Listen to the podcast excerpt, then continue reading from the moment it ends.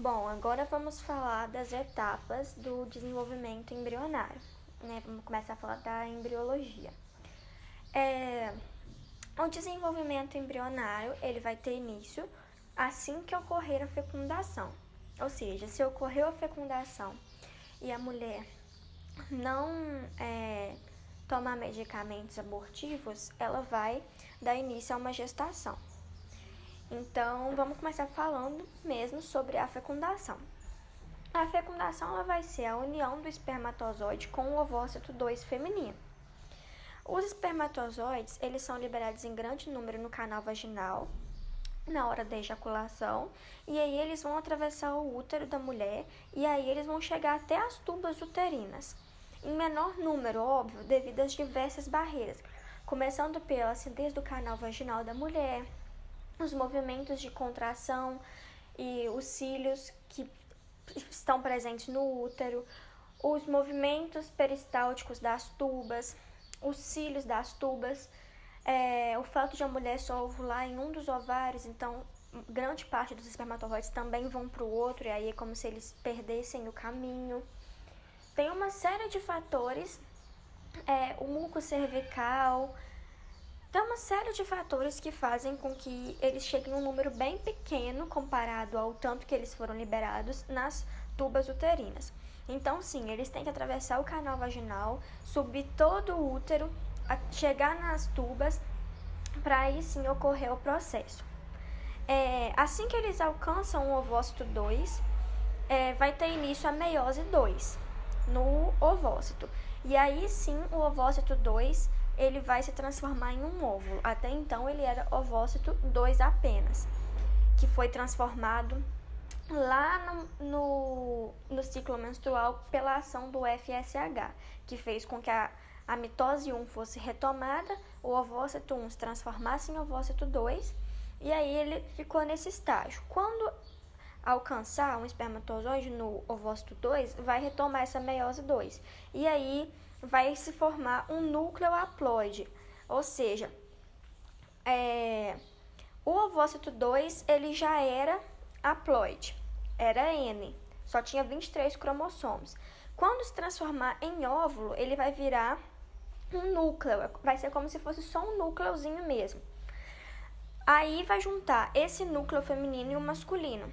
Como que isso acontece? O espermatozoide, quando ele encontra o ovócito, só um deles que vai acontecer isso. O resto pode até encontrar, mas o primeiro que chegar é o que vai fecundar. Encontrou. Ele vai liberar, ele, no acromossoma dele, que é uma estrutura que ele tem, é, é rico em enzimas. Essas enzimas, quando elas entram em, em contato com a corona radiata, ela vai dissolver ela e vai fazer com que ela abra caminho para ele passar. Quando ele chegar, ele não vai entrar dentro do ovócito. Ele vai liberar o material genético dele dentro do ovócito. E aí é, terá início o processo de meiose 2, o ovócito vai se transformar em um óvulo. E aí sim, o núcleo haploide do óvulo, já, já sofrido meiose 2, vai se juntar ao núcleo haploide é, do espermatozoide e eles vão se unir. E aí, dessa união vai formar a primeira célula do corpo humano, que é o zigoto, que é também chamado de célula ovo. Então, a partir desse momento, vai ter gerado, é, já vai começar a gerar um embrião. Começa todo o processo embrionário. Para ele ocorrer, lógico, a mulher ela tem que estar no período fértil dela do mês, que é quando ela ovulou, e tem que haver uma relação é, sexual. Então, vamos falar sobre a embriologia, né? A embriologia vai ser o processo de formação de um novo indivíduo, desde, o zigoto, desde a fase de zigoto até o seu nascimento. Então, primeiramente, vamos falar dos ovos. A classificação do ovo que vai ser formado. O ovo, no caso, é o zigoto, é a célula ovo. É, a classificação desse zigoto, desse, desse, dessa célula ovo, vai ser a mesma classificação que o ovócito fecundado tinha. Né? E ele pode ter uma série de classificações, então vamos falar quais são. A primeira delas são oligolécitos, que é característica dos mamíferos placentários. Eles também são chamados de isolestos e homolestos, ou alécitos. É, ela possui pouco ou nenhum vitelo e ele é distribuído de maneira homogênea em toda a célula. Vitelo, primeiramente, é uma reserva de material nutritivo, que ele vai ser é, fabricado pelo retículo endoplasmático e ele é basicamente constituído de proteínas e lipídios. Né? A, célula, a função dele é realmente nutrir a célula. Então, as células oligolestas, os ovos oligolestos, eles vão ter pouco desse vitelo e esse pouco ele vai estar distribuído de maneira homogênea. Ou seja, ele vai estar é, em quantidades iguais em toda a célula, basicamente. Os outros são os heterolécitos que também são chamados de mediolécitos e panlécitos. É, ele tem uma quantidade média de vitelo, não é muito nem pouco, e ele vai estar distribuído de forma heterogênea no citoplasma, ou seja, em certos locais vai ter mais, em outros vai ter menos. Aí, esse vitelo, como ele vai estar distribuído de forma heterogênea, ele vai se concentrar mais em um polo celular do que no outro, ou seja, mais em um lado da célula do que no outro. O polo que tiver mais concentração desse vitelo, que tiver rico em vitelo, vai ser chamado de polo vegetativo. É, o polo com menos concentração de vitelo vai ser chamado de polo animal. Tá? Não tem nada a ver com animal, vegetal, planta, não. Dentro de uma mesma célula, se ela for, se ela tiver essa característica de ser heterolesta, é, o vitelo ele vai estar mais concentrado em um polo do que no outro. Então, no que tiver é, com mais concentração, vai ser chamado de polo vegetativo. O que tiver com menos concentração vai ser chamado de polo animal. É só realmente essa quantidade de, de vitelo que vai ter. E esse polo onde tem menor concentração, que é o polo animal, é exatamente onde vai estar localizado o núcleo, porque o núcleo ele não vai ficar misturado com o vitelo. Então, se o vitelo está de um lado, o núcleo está do outro. Então, onde o núcleo está é onde tem menos concentração de vitelo, ou seja, é o polo animal. A outra classificação é megalécitos, também chamados de telolécitos. Eles possuem grande quantidade de vitelo e que vai ocupar quase a célula inteira, né? Porque tem muito, então ele vai ocupar aí basicamente todos os espaços. Nesse caso, o citoplasma da célula, que é a estrutura da célula, o líquido da célula, não é o vitelo, é o líquido da própria célula, com as organelas, os retículos, é, o complexo de Golgi, isso tudo, ele vai se separar do vitelo, ele não se mistura.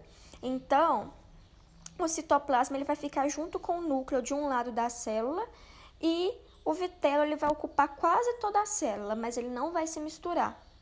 Então, vai ficar meio que é, a célula quase inteira ocupada por vitelo, mas num cantinho dela vai ter o citoplasma com o núcleo.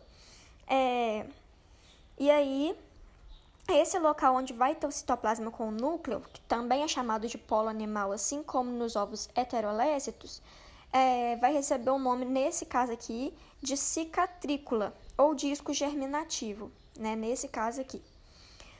Depois, por último, tem os centrolécitos. Os centrolécitos ele tem uma quantidade de vitelo, uma quantidade boa, entre aspas, que vai ser acumulado na região central da célula. E aí ele vai ficar em torno do núcleo. Então, no meio da célula tem um núcleo e em volta desse núcleo vai ter o vitelo, mas eles não se misturam, né? O vitelo ele só fica em volta, mas ele não chega a se misturar. Já o citoplasma ele também não se mistura, ele vai ficar na periferia da célula, ou seja, ao redor da célula, no cantinho. Não, vai ficar como se fosse assim, núcleo, aí em volta do núcleo o vitelo, sem se misturar com o núcleo, e em volta do vitelo o citoplasma, sem se misturar com o vitelo, lá no cantinho da célula, em torno dela assim, como se fosse uma película em volta. Vamos lembrar que o citoplasma ele é, compõe uma maior parte da célula, é, ele é muito grande porque ele não é só o, o líquido, né? Ele tem todas as organelas dentro dele. Então, dá a impressão assim de ser uma coisa pequena, mas na verdade quem ocupa a maior parte da célula não é o vitelo, e sim o citoplasma, tá? Mesmo que seja, por exemplo, nos ovos é, megalestos, que eu falei que tem grande quantidade de vitelo, ainda assim ele a quantidade de citoplasma é muito grande ainda, perto desse, desse vitelo, tá? Agora vamos começar as etapas do desenvolvimento embrionário. Né? Como eu falei, é, para começar a acontecer o desenvolvimento embrionário tem que ocorrer a fecundação. Então, a maior célula do corpo feminino é o, o óvulo, o ovócito 2. Então, qual que é a estrutura dele? Ele tem um núcleo no meio, aí ele vai ter o citoplasma ao redor, que é o líquido com todas as organelas, depois ele tem um negócio que chama. Tem a membrana plasmática, né? Porque, como é uma célula, tem membrana plasmática ao redor da célula. É como se fosse uma, uma proteção. Núcleo, citoplasma, membrana plasmática. Como é célula humana, não tem parede, é, parede vegetal. Parede celular, na verdade. Depois, em volta da membrana, tem uma outra proteção que chama zona pelúcida. E em volta da zona pelúcida tem ainda uma outra proteção que é constituída de proteínas e tal, que é a corona radiata, que eu já falei dela. Já um espermatozoide, ele tem a estrutura. Primeiramente, é, ele tem a cauda, que é o flagelo, que é o que faz ele ter movimento. Ele vai ter é, a cabeça e a cauda. Lá na cabeça do, dessa estrutura, é, vai ter o núcleo no centro, onde fica armazenado o material genético. Lembrando que o material genético aqui nesse caso, ele já vai ser só N, ele já vai ser haploide, só tem 23 cromossomos. Por quê? Na etapa da gametogênese, quando for formar o espermatozoide, ele já vai sofrer o espermatozoide em si quando ele sai, ele já é, já tem essa estrutura, ou seja, ele já sofreu meiose 1 e meiose 2. Então ele já deixou de ser diploide, porque para ocorrer fecundação tem que ser ambos é, haploides. Então todos os dois têm que passar pelos processos de meiose. Aqui nesse caso, o ovócito 2, ele também já é haploide, já é um núcleo haploide. Por quê? Porque quando ele se transforma de ovócito 1 para ovócito 2, é, ele deixa de ser diploide e passa a ser haploide, né? Porque aí ele sofre a primeira meiose. Como eu já falei, a meiose 1, ela é reducional, ou seja, ela vai pegar uma célula diploide, 2N, 46 cromossomos, que é a célula do nosso corpo mesmo, até aí é o ovócito 1. E aí ela vai sofrer meiose e vai se transformar em ovócito 2. O ovócito 2, ele já é haploide, ele só tem 23 cromossomos. Então, ele quando a mulher vai ovular, ela já ovula o ovócito 2 e no núcleo dele é, também já, é, já tem os cromossomos haploides, tá? Também já é 23 cromossomos. A, mesmo que não tenha sofrido a meiose 2 ainda se transformado em óvulo, porque a meiose 2 ela é equitativa, então ela mantém o número de cromossomos. A meiose 1, que ela ocorre antes da ovulação, ela é reducional. Então, ele vai passar de 2N para N. Então, nesse caso aqui, nesse exemplo que eu dei, que eu falei a estrutura do, do ovócito, ele já é haploide. E o espermatozoide também. O núcleo dele também já é haploide, porque ele já sofreu tanto a meiose 1 como a meiose 2. Então, a meiose 1 ela é reducional, ela já dividiu pela metade o número de cromossomos. Era 46, passou a ser 23. E aí, a meiose 2 ela é equitativa, então não muda em questão do número de, de cromossomos. Vai continuar sendo 23. Então, a estrutura é essa, a cabeça e a cauda. É, na cabeça a gente tem duas partes muito importantes. A primeira é o acromossomo, que é como se fosse um narizinho, assim, é bem a pontinha mesmo, que é o local onde está armazenado as enzimas que vão meio que corroer a corona radiata e a zona pelúcida para conseguir chegar na célula e depositar o material genético. Além disso, tem o núcleo, que ele já é, como eu falei, haploide, e ele armazena o material genético, os 23 cromossomos que o pai vai passar, por exemplo, para o filho.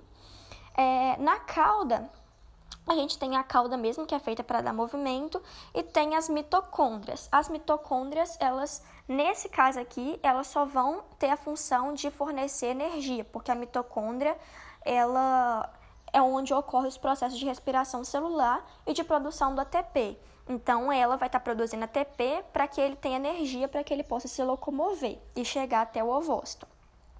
O, a mitocôndria, no caso do espermatozoide, ela também tem o material genético próprio, que é um material genético diferente do que está no núcleo. Ela tem um DNA próprio. Então, sim, a gente tem dois tipos de DNA. A gente tem nosso DNA que está no nosso corpo inteiro, no núcleo de cada célula do nosso corpo, das nossas milhões de células. E a gente também tem o DNA mitocondrial, que ele também está dentro de cada célula, mas ele está dentro do da mitocôndria, ele não está dentro do núcleo, e sim da mitocôndria, mas também tem um papel bem importante. É, então, sim, o espermatozoide do homem ele tem também o DNA tanto no núcleo, que é, é onde estão tá os cromossomos, os 23 cromossomos, como também tem o DNA mitocondrial. E o da mulher também. Tanto o núcleo vai ter o material genético, 23 cromossomos também, mesmo que não tenha passado pela meiose 2 ainda, para a meiose 2 ela é só equitativa. É, ela, mas como é uma célula, o ovócito é uma célula como qualquer outra célula do corpo, digamos assim, só que ela é maior e tem toda essa proteção em volta. Zona pelúcida e corona radiata. É, e o núcleo dela também vai ter só 23 cromossomos, né? Nas, nas nossas outras células do corpo, nossos núcleos ele tem 46 cromossomos. Na célula no gameta feminino, que é o ovócito, como ele vai passar por meiose, ele vai ter só 23. Então, na mulher também, o núcleo tem 23 cromossomos, tem o DNA, mas como é uma célula, também tem mitocôndria. Então, como também tem mitocôndria, também vai ter o DNA mitocondrial. A diferença é que a do homem, o espermatozoide também era uma célula, só que aí ele vai passar por um processo, né, como eu falei lá numa outra aula, ele vai perder o citoplasma dele, ele não perde a mitocôndria, a mitocôndria continua aqui porque ela vai precisar da energia, mas ele vai perder as outras estruturas, vai ficar bem pequenininho, vai jogar o citoplasma, que é a maior parte da célula, fora, vai ficar bem pequenininho, vai formar o acromossomo e o próprio centríolo, que é uma organela da célula, vai produzir a cauda. Então, de uma célula normal, ele vai sofrer todo esse processo e vai ficar com a estrutura que a gente conhece. É, no caso, também o núcleo é diferente, né? Porque o núcleo das células masculinas também tem é, 46 cromossomos. E aqui, como vai sofrer meiose, vai ter só 23. Então, esse é o processo que acontece, né? Eu já falei na gametogênese que vai jogar o citoplasma fora, ela vai ficar bem pequenininho, o centríolo vai produzir, o centríolo vai produzir a cauda, ele vai ganhar o acromossomo e vai virar um espermatozoide muito pequeno. Já o ovócito da mulher, ele fica basicamente uma célula normal. A diferença é que ele reduz o número de, de cromossomos no núcleo, né? Porque ele passa por meiose. E ele recebe essa proteção em volta da zona pelúcida e da corona radiata. E aí, é... qual que é a diferença? Quando o espermatozoide ele vai encontrar o núcleo, ele vai liberar lá só o material genético. Ele não libera a mitocôndria, ele perde a cauda na mesma hora, ele morre. Ele chega lá, ele liberou o material genético, os 23 cromossomos, ele chegou lá, liberou a cromossoma, aí ele corroeu as estruturas, conseguiu chegar na célula.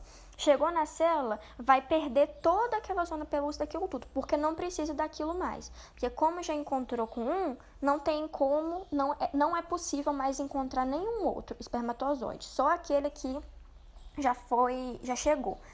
E aí o pró a própria célula feminina vai, já, já vai perder a zona pelúcida e a corona radiata. Ela todinha, não só a parte que foi corroída pelo cromossomo. E aí, o espermatozoide ele vai liberar o material genético. Só que ele libera só isso, o material genético. Aí ele vai perder a cauda e aí ele vai morrer. É, ele não libera as mitocôndrias. Então, a célula feminina, ela já tem as mitocôndrias dela, porque é uma célula normal. Então, o que, que vai acontecer é que vai entrar os cromossomos masculinos lá, lá no núcleo da célula feminina. Vai acontecer a união dos pronúcleos. E aí, dentro da célula feminina, do óvulo, aí vai começar a acontecer a meiose 2, vai, vai deixar de ser um, um ovócito 2, né? Perfurou, aí ele perdeu a zona pelúcida e a corona radiata.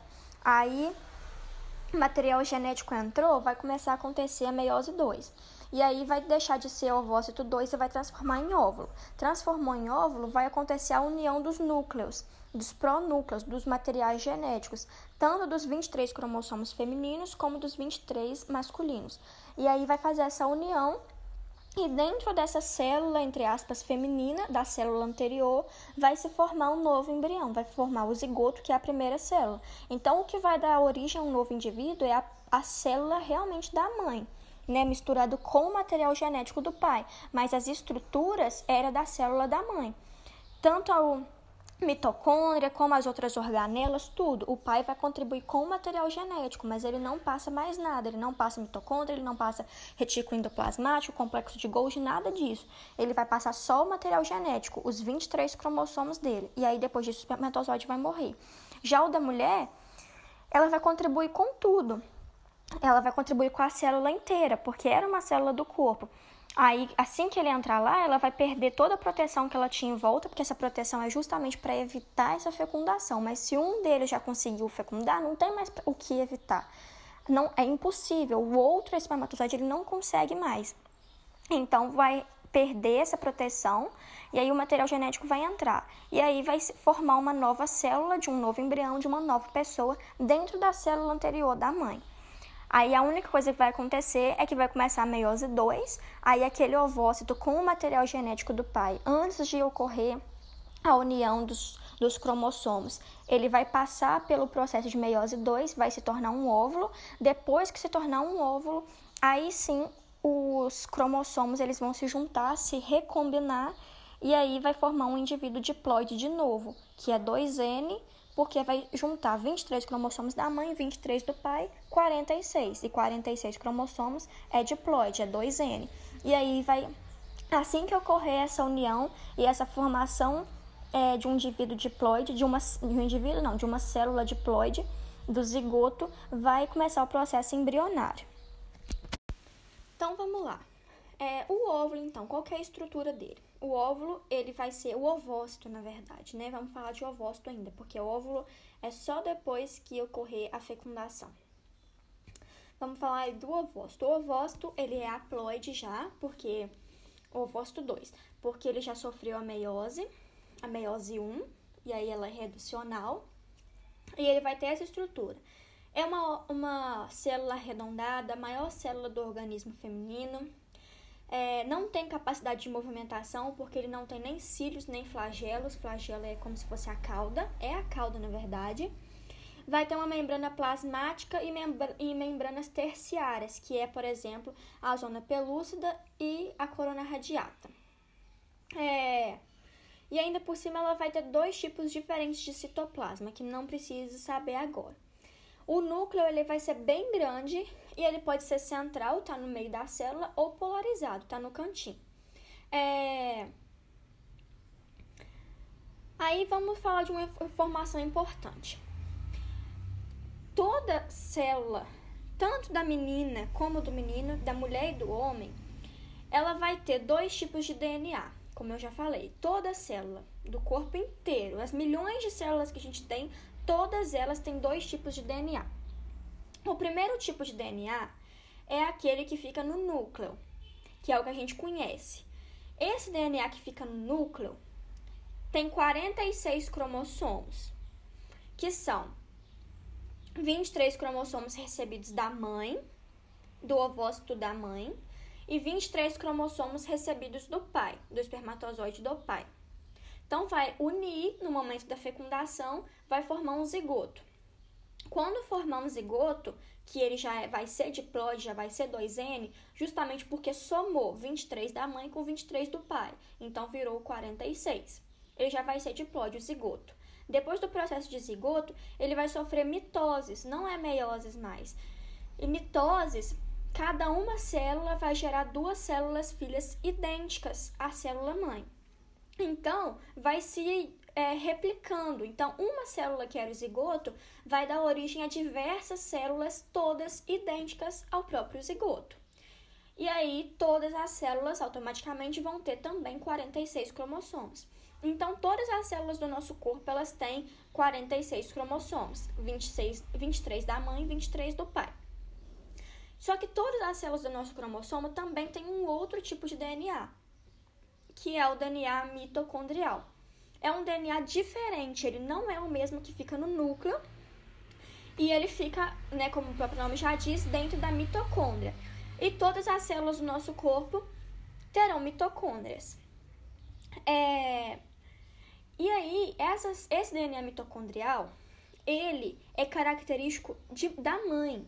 Você só vai ter dentro dele, independente se você é menina, menino, mulher ou homem, é, você só vai ter dentro do seu DNA mitocondrial informações genéticas da sua mãe. Né? Por quê? Por causa do que eu acabei de falar. Quando acontece a fecundação, apesar de tanto o ovócito 2 como o espermatozoide ter mitocôndrias, a mitocôndria do espermatozoide do pai, ela não passa. Ela não vai para dentro do do ovócito. Ela não vira óvulo e não vai virar zigoto. A única função da mitocôndria no espermatozoide é energia para fazer com que o espermatozoide se locomova. Então, é, vai juntar essa energia com a cauda do espermatozoide, ele vai conseguir se, é, percorrer o caminho até chegar no, no ovócito, lá nas tubas. Então, a mitocôndria no espermatozoide ela só tem essa função. A partir do momento que o espermatozoide ele encontra o ovócito, e libera o material genético, a mitocôndria ela não vai passar a informação genética dela para o ovócito e ela não tem mais função. Então o espermatozoide ele vai morrer. E aí a única coisa que vai passar para o ovócito, a única herança que o pai vai passar para o filho ou para a filha vão ser só os 23 cromossomos que estavam lá no núcleo dele. É, Agora, a mãe, ela já tinha mitocôndria dentro do ovócito dela e aquela mitocôndria vai continuar lá. A mudança que vai ter no ovócito é que ela vai, o ovócito vai receber, ele já tinha os 23 cromossomos dele, que era os 23 cromossomos da mãe.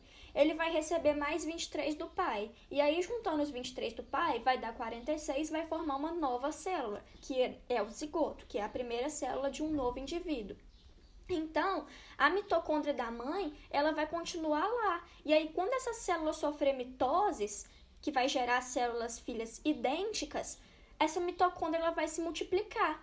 Então, tanto os, os 46 cromossomos vão se multiplicar, vão formar um novo indivíduo, e aí todas as células do indivíduo vão ter os 46 cromossomos, 23 do pai, 23 da mãe, como a mitocôndria que também está dentro da célula, ela também vai se multiplicar porque vai gerar células filhas idênticas ao zigoto. Então, o DNA mitocondrial, ele só tem informações da mãe, sempre, independente de você ser menino ou não. É, a informação do DNA, do DNA mitocondrial, que é o DNA que fica dentro da mitocôndria, que também tem em todas as células do seu corpo, assim como tem é, a, o DNA do núcleo em todas as células, ele vai ser só da mãe. Eu tô falando isso, de, dando tanto é, enfoque, porque isso cai muito. Então, assim, você aí tá escutando, é, você tem em cada célula do seu corpo, né, em cada uma das milhões, você tem dois tipos de DNA. O primeiro deles é o do seu núcleo, que ele vai ter informações do seu pai e da sua mãe, 23 cromossomos de cada um. Você vai ter também o DNA mitocondrial, em cada uma das milhões de células também, que é o DNA que você recebeu da sua mãe. Esse DNA mitocondrial, ele só veio da sua mãe, não vem do seu pai. E a sua mãe, ela recebeu da mãe dela, não foi do pai dela. E a sua avó, mãe da tua mãe, ela recebeu da mãe dela, da sua bisavó, não foi do pai dela. Então, o seu DNA mitocondrial, mesmo que você seja menino, ele vai ser o mesmo DNA mitocondrial da sua avó. Então, o seu pai, por exemplo, homem, ele tem mitocôndria, então ele vai ter DNA tanto do núcleo, que é, 20, é 23 cromossomos de cada, como ele também vai ter o DNA mitocondrial. Esse DNA mitocondrial, ele vem de quem? No seu pai. Vai vir da sua avó. E o da sua avó vai ter vindo de quem? Da sua bisavó. Então, quando seu pai ele teve você, é, o DNA mitocondrial dele não passou para você. Então, o que passou foi o da sua mãe. Então, o DNA mitocondrial da sua avó, entre aspas, se perdeu. Por quê? Porque como sua avó teve um menino, teve um homem, o homem ele não passa mais para ninguém aquele DNA mitocondrial, mesmo que ele tenha filha menina ou menino. É, o, o DNA mitocondrial dele não vai passar mais para nenhum filho. Por quê? Porque ele é homem e o DNA mitocondrial de homem não passa para ninguém. E aí você recebeu o seu então de quem? Da sua avó. Do mesmo da sua mãe. E a sua mãe recebeu de quem? Da sua avó materna. Do mesmo jeito que o seu pai, quando ele recebeu, ele recebeu foi da sua avó, não foi do seu avô. Então, isso cai muito, perguntando, tipo assim, ah, quer saber é, a genética da, da família materna? Ou então quer saber é, quem que é a avó materna? Falando, tipo assim, dando enfoque na família materna. Aí pergunta qual tipo de DNA tem que ser analisado. Se é o do núcleo, se é o da mitocôndria, qual deles? Vai ser o da mitocôndria, porque o da mitocôndria só tem informações da mãe, da avó, da bisavó. E como essas informações vão ser as mesmas, o seu DNA mitocondrial, ele vai ser igualzinho ao da sua avó, ao da sua bisavó, ao da sua tataravó e assim vai. Agora, o do seu filho não vai ser o mesmo que o seu e nem vai ser o mesmo do que o da sua mãe ou da sua avó. O do seu filho vai ser o mesmo do que o da mãe do seu filho. Né? No caso, a pessoa com quem você tiver um filho vai ser o da mãe. E aí vai ser o da família da mãe, o da, o da mãe da mãe, o da avó, e aí vai. É... Então, isso cai bastante, tem que saber que o DNA mitocondrial só tem é, informações da família por parte da mãe, informações doadas da mãe, da avó e por aí vai. Do pai não dou, o pai só vai contribuir com os 23 cromossomos. A mãe ela vai contribuir com toda a célula, incluindo a mitocôndria e com 23 cromossomos também. É... Como que o óvulo vai se movimentar então, já que ele não tem nem cílios, nem coisa. Só a mitocôndria basta? Não, a mitocôndria só, por mais que ela forneça energia, ela não consegue fazer uma célula se movimentar se a célula não tiver estruturas, tipo o espermatozoide. O espermatozoide ele tem a mitocôndria porque ele precisa da energia, mas ele também vai ter a cauda. Sem esse tipo de estrutura, a célula não se movimenta sozinha. Então, como que o óvulo vai conseguir sair lá do ovário e vir para as tubas e depois que formar um zigoto? O zigoto ele também não vai ter cauda, não vai ter essas coisas. Como que o zigoto vai conseguir descer as tubas até se implantar no útero? Porque o corpo da mulher ele é rico em cílios. Então, eu falei na outra aula que em cima dos ovários existem franjas e essas franjas vão pegar o ovócito, o folículo lá que vai ovular, vai pegar o ovócito dele e vai jogar na tuba. E aí a mulher ovulou lá. Então a franja que vai pegar e vai jogar o ovócito. E aí as tubas, elas fazem movimentos peristálticos, que é contrair e descontrair, contrair e descontrair, que é meio que você vai gerando uma pressão. E aí essa pressão vai fazendo a célula andar. E as tubas também são ricas em cílios, então vai meio que empurrando, fazendo com que ele se movimente. É, isso é muito favorável para a movimentação do ovócito e também a, a movimentação do zigoto.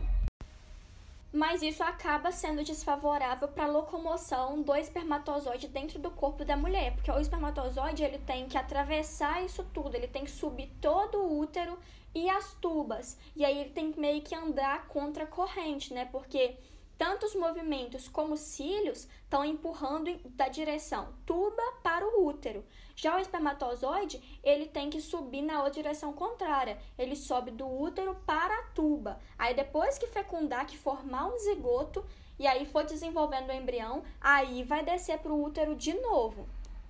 Então, acaba sendo desfavorável para os espermatozoides. E o útero também, ele vai ser rico em, em cílios e vai fazer movimentos de contração também para ajudar quando o embrião estiver descendo para ele se implantar na parede. Já o espermatozoide, ele também vai ser haploide, também vai ser N, e ele tem essa estrutura básica que eu já falei. A cabeça, que é composta pelo acrosoma, que vai ter as enzimas, e o núcleo, que vai ter metade da carga genética do homem. 23 cromossomos.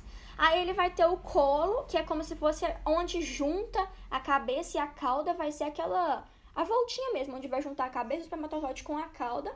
e vai ter a cauda ou flagelo, que vai ser composta por mitocôndrias que fornecem só energia, não fornecem material genético, e é, o formato da cauda que vai é, promover a locomoção, né? Porque é como se fosse um flagelo. É... E vamos lembrar uma coisa muito importante. O espermatozoide, ele pode conter cromossomos X ou Y, né? Ele pode contribuir com X ou com Y. Já o ovócito, ele só vai ter cromossomos X. O ovócito, ele não contribui com, y, com Y. Então, quem decide o sexo do filho é o pai. Por quê? Porque a mulher, ela só tem X. Então, ela sempre vai contribuir com X. Sempre. Já o homem, ele é XY. Os, a configuração do cromossomo do homem é XY, a mulher é XX. Então a mulher só vai contribuir com um dos X dela. O homem, ele pode contribuir tanto com X como com Y. Se ele contribuir com X, a filha vai ser menina, então vai ser XX. Se ele contribuir com Y, vai ser menino, porque vai ser o X da mãe com o Y do pai, XY. Isso aí vai ser muito importante lá na parte da genética, quando a gente for estudar heranças ligadas ao sexo. É... E lembrando que a fecundação, né, ela como é a união dos gametas, feminino e masculino, ela é exclusiva da reprodução sexuada, né? Porque a reprodução assexuada não tem troca de gametas. E aí a reprodução sexuada, ela tem alguns tipos, do mesmo jeito que lá no início eu citei alguns tipos de reprodução assexuada. Né? Eu citei brotamento, bipartição, é, fragmentação. Então, a sexuada, a sexuada também tem alguns tipos. Tem a externa, que é quando é, libera o óvulo e o espermatozoide é, e o espermatozoide e aí vai ocorrer lá no meio no, no, no ambiente mesmo, né? Vai primeiro vai liberar o, o óvulo, depois vai liberar o espermatozoide por cima. Aí lá no, no ambiente externo que vai acontecer a fecundação por exemplo, que ocorre com os sapos. Tem a fecundação cruzada, que é quando os gametas fecundados eles vão ser de indivíduos diferentes, que é o que acontece com os cordados. É... Já tem também a tem a, a externa e tem a interna. Né? Eu, eu pulei, vamos voltar. A externa é quando vai liberar o óvulo e o espermatozoide no ambiente e a fecundação vai ocorrer no ambiente externo.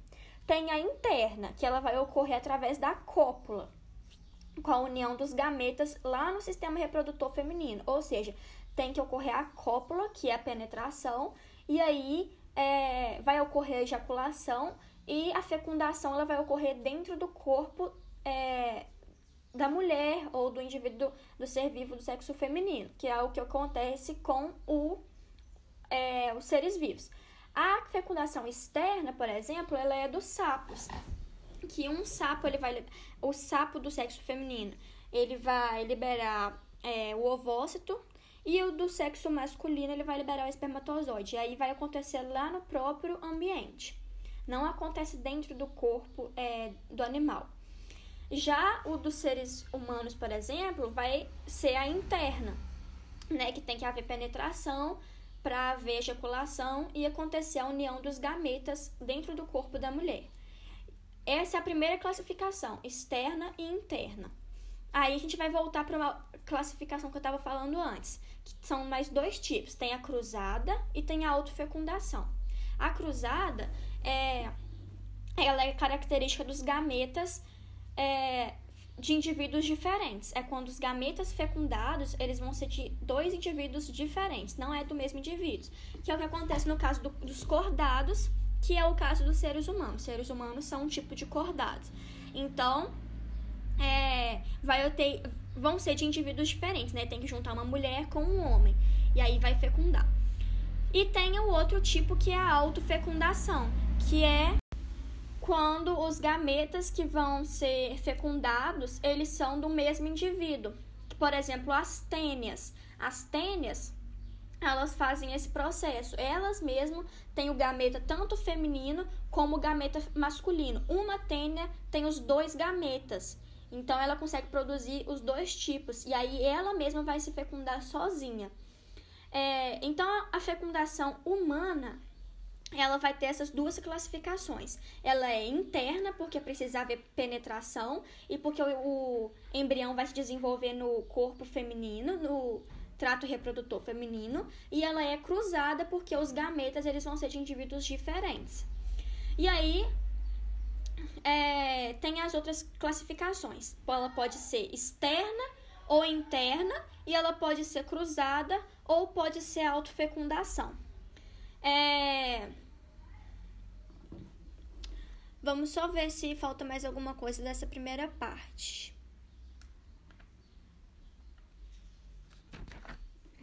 É, agora eu acho que vai começar o desenvolvimento embrionário propriamente dito. Vamos lá. É, a primeira parte do desenvolvimento embrionário vai ser a segmentação ou clivagem. Esse processo ele vai acontecer ainda nas tubas uterinas, logo em seguida é, da fecundação. Vai fecundar, vai formar o zigoto, que vai ser diploide, que vai ser a primeira célula. E aí vai começar a acontecer o processo de segmentação, que serão mitoses sucessivas, ou seja, aquela uma célula zigoto, ela vai se tornar duas, de duas vai se tornar quatro, de quatro vai se tornar 16 e por aí vai é, de 4 vai se tornar. Vai se tornar 8, né? Ah, não, não sei. Aí vai acontecer é, as mitoses e as células elas vão ser idênticas. As células geradas serão idênticas à célula do zigoto. Então vai acontecer essa multiplicação sucessiva de células, todas idênticas ao zigoto. Aí é, vai formar blastômeros, esses blastômeros serão essas novas células, né? Vai pegar uma célula que é o zigoto, esse zigoto vai se multiplicar incessantemente, vai gerar células idênticas a ele mesmo, e essas células idênticas vão ser chamadas de blastômeros. Nesse caso, vai se aumentar o número de células, mas não vai aumentar o volume da célula. Por quê? Eu tinha um zigoto grande, é uma célula grande. Esse zigoto vai se dividir em dois, dois menores. Aí dois blastômeros menores. Aí esses blastômeros menores, eles vão se dividir em dois que também vão ser menores do que os anteriores. Então, assim, não vai ter aumento do volume. Por mais que se divida é, em 8 células, em 16 células, o volume total vai continuar o mesmo de quando era só o zigoto. Deixa eu tentar explicar melhor. Pega uma bola bem grande, parte ela na metade vai se tornar como se fosse duas bolas, mas o volume total delas vai continuar sendo o mesmo inicial. Agora divide em mais duas partes. O volume total vai continuar sendo o mesmo inicial. Você só está partindo, você está partindo e está aumentando o número de células, mas você está gerando células menores. Então, o volume ele vai continuar o mesmo, mas o número de células vai aumentar muito é, quanto menos vitelo tiver na célula, mais rápido essas divisões elas vão acontecer. O vitelo ele é um fator que acaba dificultando as, as divisões. Ele faz com que ela demore mais. Então, se tiver pouco vitelo, a divisão vai ser mais rápida, as mitoses vão ser mais rápidas. É... Vamos então. Deixa eu só ver se isso aqui eu tenho necessidade de falar. Eu não vou falar das, dos tipos de segmentação e clivagem em cada tipo de ovos, não, tá? Porque aqui no meu resumo fala da segmentação nos ovos é, homoblásticos, meroblásticos, esses trem tudo, e eu não vou falar isso não, porque não tem necessidade, na minha opinião. É, nessa etapa de segmentação e clivagem, depois das mitoses sucessivas que vão formar os blastômeros, é, vai acontecer a formação da mórula, que é um bloco maciço de células, que é justamente a união desses blastômeros, pegou um zigoto, dividiu esse zigoto em várias células cada vez menores. Aí a união desse bloco de células, ao, uma coisa é, bem maciça mesmo, sem espaços entre elas, será a mórula ela vai acontecer por volta da quarta ou da quinta clivagem, né? Da quarta ou da quinta mitose. É um aglomerado de células. Depois vai acontecer o processo de blastulação para a formação da blástula. O processo de blastulação é que essa mórula, esse aglomerado de células, ele vai começar a formar uma cavidade interior, um buraco dentro dele. A mórula não tinha espaços. A blástula vai ter uma cavidade interior. E aí ela vai passar pelo processo de blastulação e aí por conta desse processo a mórula vai ganhar uma cavidade e vai passar a ser blástula. Aí a blástula vai se dividir em duas partes, a blastoderma e a blastocele. A blastocele, ela é a cavidade.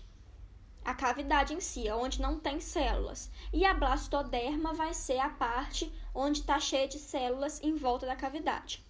E a blástula, né, que vai ser o aglomerado de células com a cavidade no meio, que vai ser tudo, é, vai ser chamado também de blastocisto.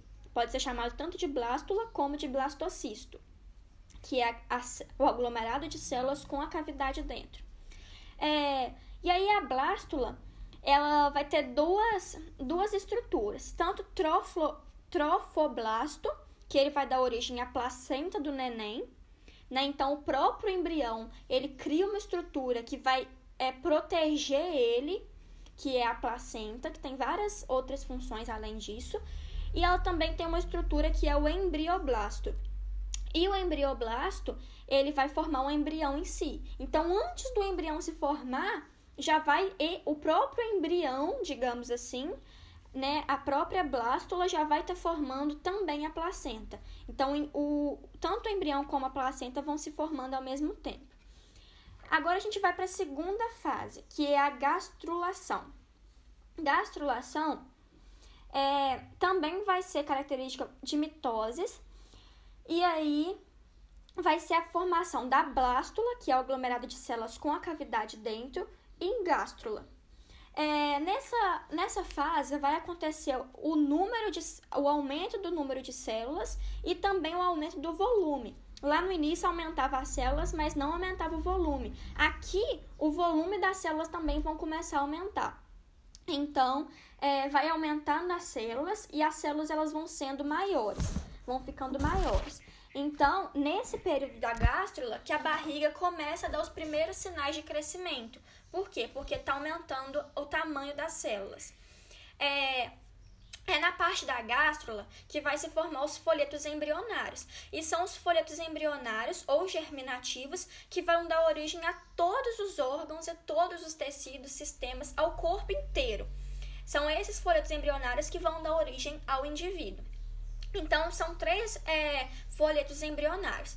É a endoderme, que é a mais interna, a mesoderme, que é a do meio, e a ectoderme, que é a externa, o folheto externo. Aí, é, a gente tem as classificações. É, os poríferos, por exemplo, eles não possuem nenhum folheto embrionário, eles só possuem folhetos falsos, digamos assim. É, eles não vão possuir nenhum dos três. Aí, os quinidários, por exemplo, eles vão, eles vão ser diblásticos. Eles chamam de blásticos porque eles vão possuir dois folhetos embrionários. Quais serão esses? A endoderme e a ectoderme. Por quê? Porque se ele só tem dois, ele não tem mesoderme, porque a mesoderme é sempre a última a se formar. Ela nunca é, ela nunca vai se formar é, em quem é diblástico. E aí, todo o restante, depois dos quinidários, serão triblásticos, ou seja, irão possuir os três folhetos. Não existe nenhum ser vivo que só tenha um folheto. Ou vai ser o caso dos poríferos que não possuem nenhum, que os que eles têm são folhetos falsos.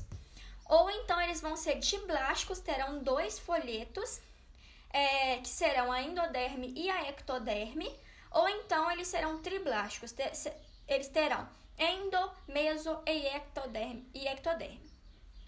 É, e esses folhetos embrionários que vão dar origem aos tecidos e aí depois aos órgãos e depois aos sistemas, formando todo o corpo humano. É, nessa fase de gastrulação também vai acontecer a formação do arquêntero. O arquêntero é o intestino primitivo. É o como se fosse o, a base do intestino é, do ser vivo. E aí, no arquêntero, vai ter uma partezinha que vai ser a parte que vai comunicar esse arquêntero com o meio externo, ou seja, que liga ele ao meio externo, que vai receber o nome de blastóporo. Esse blastóporo ele pode dar origem à boca ou ao ânus, porque tanto a boca como o ânus são canais que vão comunicar o intestino com o meio externo. A boca faz isso, comunica o meio externo ao intestino e o ânus também. Os seres vivos, eles possuem, né, os dois, as duas aberturas, tanto na boca como no ânus. Mas se o blastóporo der origem primeiro à boca, ele, o ser vivo vai ser chamado de protostomado ou protostômico. Se o, o blastóporo der origem primeiro ao ânus, que é o caso dos seres humanos, é, o ser vivo, né, esse ser vivo, ele vai ser chamado de deus, deuterostomado ou deuterostômico. Então, no, no final do, do processo terão as duas aberturas, a boca e o ânus. Mas o que der origem primeiro vai ser o que vai dar o nome deles. É, e nesse processo também que vai ocorrer a formação ou não do celoma. Celoma é uma cavidade que vai ser revestida pelo mesoderma. Por isso que o mesoderma ele vai ser o último folheto embrionário a se formar. Por quê? Porque a, o celoma vai ser a última estrutura a se formar é, nessa gastrulação. Então, se o celoma, o celoma ele pode se formar de três formas. A primeira dela, não se formar, e aí o ser vivo vai ser chamado de acelomado, ele não vai ter essa cavidade, e essa cavidade ela vai servir para armazenar os órgãos. Vai ser uma cavidade interior que vai armazenar os órgãos que vão se formar. Então, se essa cavidade não existir, o ser vivo vai ser chamado de acelomado. Se ela existir, mas ela for incompleta, é, o ser vivo vai ser chamado de pseudocelomado. E aí o celoma ele vai ser pseudoceloma.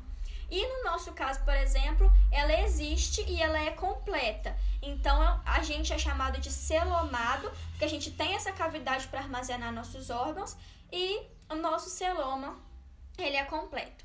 E aí, depois desse processo de formação é, dos folhetos embrionários, do arquêntero e o blastóporo, e também formação ou não do celoma, o ser vivo ele vai passar de blástula, que era só as células com a cavidade por dentro, ele vai passar para gástrula, ok?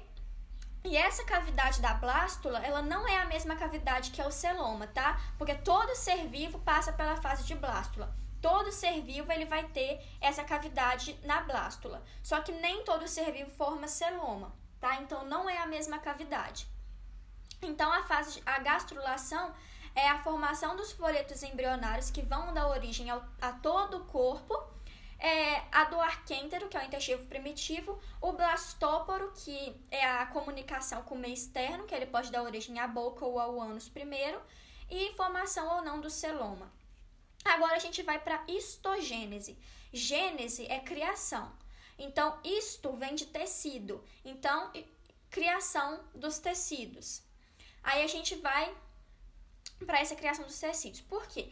Primeiro, é uma célula. O aglomerado de células vão formar os tecidos. O aglomerado de tecidos vão formar os órgãos.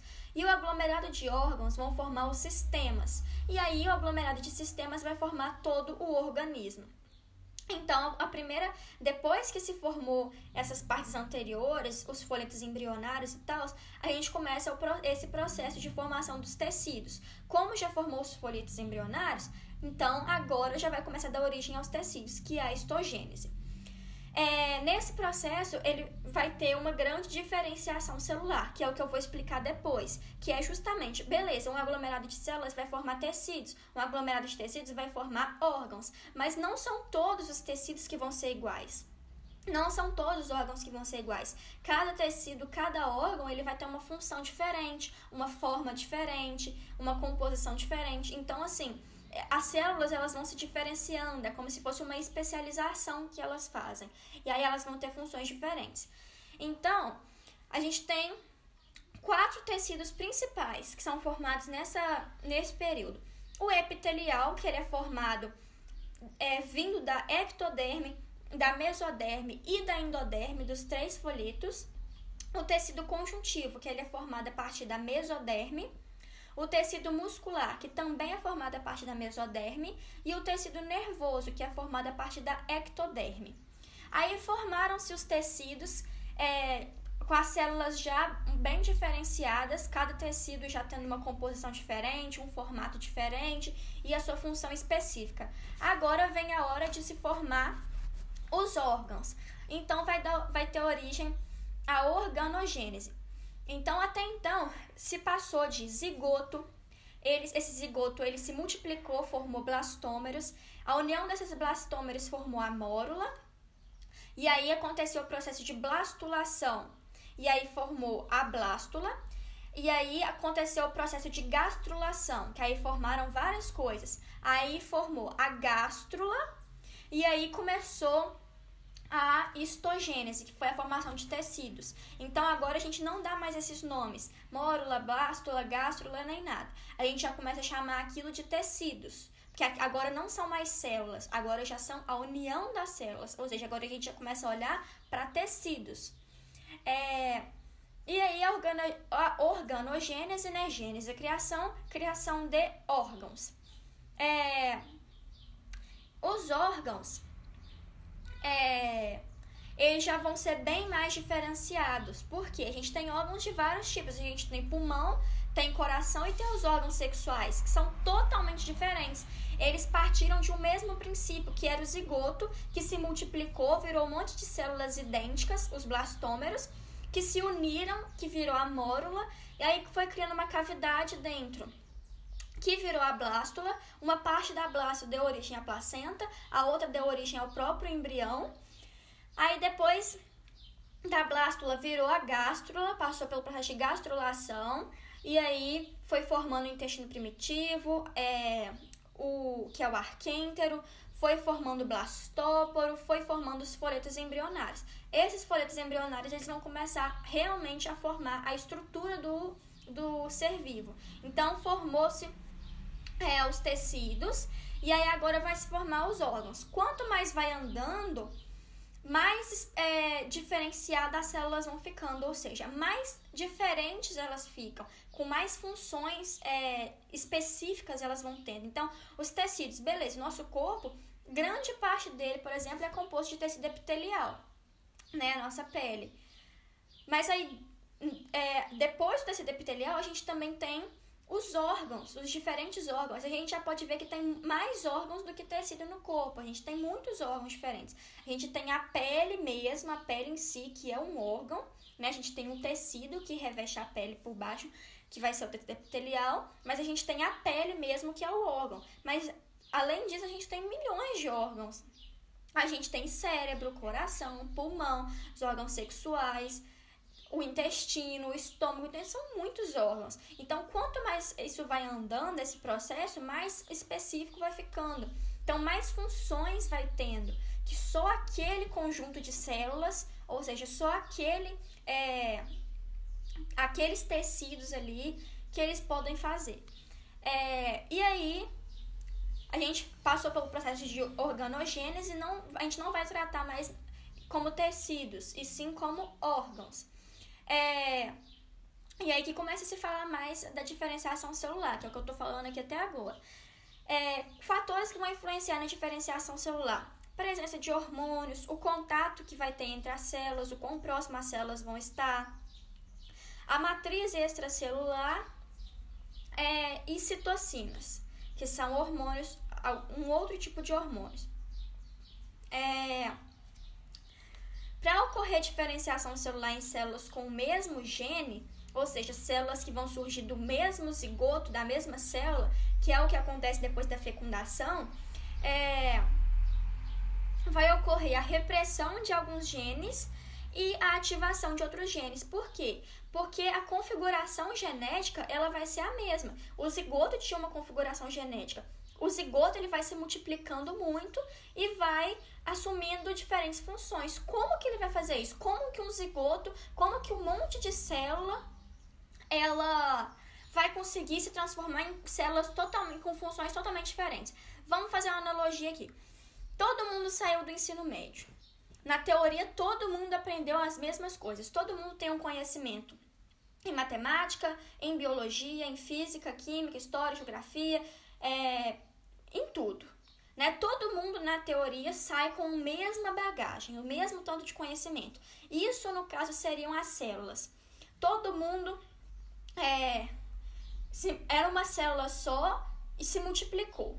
Todas as células lá são idênticas, ou seja, todos os alunos possuem os mesmos conhecimentos em todas as áreas. Alguns vão cursar uma área da saúde, então, eles vão se especializar, eles vão ativar os genes, na célula ela vai ativar esses genes é, para aquela área. Por quê? Porque ele tem que ser bom na área da saúde. E aí, automaticamente, ele vai perdendo os conhecimentos que ele tinha em história e geografia. Muita coisa ele vai esquecer, muita coisa vai ficar ultrapassada, ele não vai atualizar os conhecimentos dele. Então, muita coisa vai ficar para trás, ele vai esquecer mas muita coisa também ele vai melhorar, ele vai se especializar, adquirir mais conhecimento. Enquanto isso, a pessoa que foi para uma área de humanas vai ser o contrário. Ou seja, ela vai se especializar em humanas, ela vai aprender muita coisa, mas muita coisa ela vai esquecer, ela vai deixar para trás fórmulas de física, coisas de física, de química, não tem para que ela saber disso. Então, essa é uma analogia que a gente faz com os genes. Quando o zigoto se multiplica, ele vai formar todas as células idênticas. Só que como que cada célula vai ter uma função diferente? Algumas vão ser para formar o coração, outras vão ser para formar o cérebro, outras o pulmão, outras o estômago. Como que vai acontecer isso? Justamente com a ativação de alguns genes, elas vão se especializar em nesse nisso que, que vai ser a função delas e é, desativando outros genes, genes que elas já tinham, mas que elas não precisam deles mais para a função que elas vão exercer. Então elas vão desativar. Então é basicamente a mesma coisa que acontece. Todo mundo sai com a mesma, o mesmo conhecimento, mas cada um vai para um caminho e cada um só vai querer é, se, se especializar, adquirir conhecimento naquilo que quer trabalhar. E as outras coisas que não são mais importantes vai regredindo com o tempo, ele vai esquecendo e para de ter importância. E aí cada um vai ter um trabalho diferente, do mesmo jeito que cada célula vai ter uma função diferente no corpo. É, por que, que tem que acontecer isso? Porque são um conjunto de genes que vão produzir proteínas. Então, se todos os genes forem iguais, todas as proteínas vão ser iguais. E não pode acontecer isso, porque cada parte do corpo precisa de uma proteína diferente. Que se forme um conjunto de aminoácidos de proteínas diferentes. Então, é, tem que haver esse troca de genes. Aí depois que aconteceu a organogênese, é, a gente também vai ter o processo de neurulação, que vai ser dentro da organogênese, mas é um processo à parte. Organogênese né, é a formação dos órgãos. Dentro dessa mesma organogênese, a gente vai começar a, a começar a formar o sistema nervoso. Ou seja, vai se formar o tubo neural. Mas por quê? Sistema é o conjunto de órgãos. Então, por que que é neurulação, que é a formação de um sistema, está dentro de organogênese? Por quê? Porque ainda não está se formando realmente o sistema nervoso. Está se formando o tubo neural, que ele é o precursor do sistema nervoso central. E o tubo neural ainda é um órgão. Só depois que ele é, evoluir que ele vai se transformar num sistema. Mas até então ele ainda é um órgão, por isso que a gente fala que a neurulação ela está dentro da organogênese. É, ou seja, a neurulação é uma parte da organogênese que é a formação do órgão tubo neural. E esse órgão, posteriormente, ele vai se juntar com outros órgãos para formar o sistema nervoso central. Os porquê, justamente, o sistema é a união de diferentes órgãos que têm a mesma função. Órgãos diferentes, mas com a mesma função. É...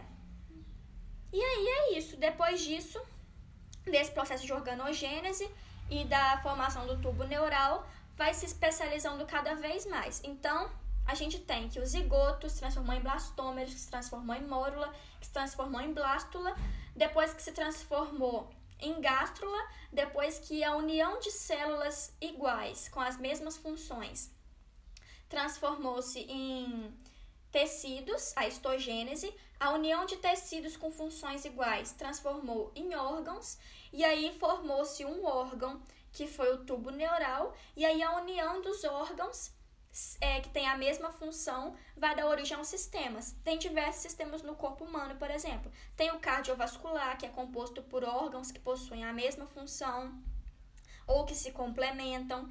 Tem o respiratório, também formado por órgãos que se complementam, digestório, nervoso, reprodutor, urinário. Então, é isso. A união de células com funções semelhantes, com funções que se complementam, forma tecido. A união de tecidos vai formar é, os órgãos. E a união de órgãos que se complementam vão formar os sistemas. Depois que todos os sistemas do corpo estiverem formados, vai ter origem o organismo em si, o organismo completo, com todos os sistemas funcionando e com todos os órgãos é, tendo funções dentro desses sistemas. Órgãos que são compostos por tecidos. E aí tem esse fim o processo de é, desenvolvimento embrionário né? E a gente tem que lembrar aí que na, no desenvolvimento embrionário humano tem uma estrutura que é muito importante, né? Que é a placenta. A placenta, ela vai ser responsável por manter é, a conexão, né? A alimentação, a nutrição dos, do, ser, do ser vivo que está lá dentro.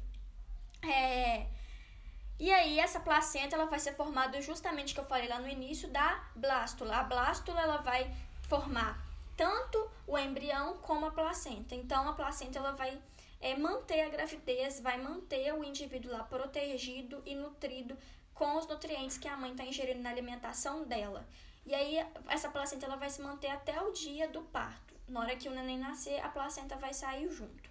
E aí é isso, chegamos ao final do desenvolvimento embrionário é, dos seres vivos, com foco no desenvolvimento embrionário humano.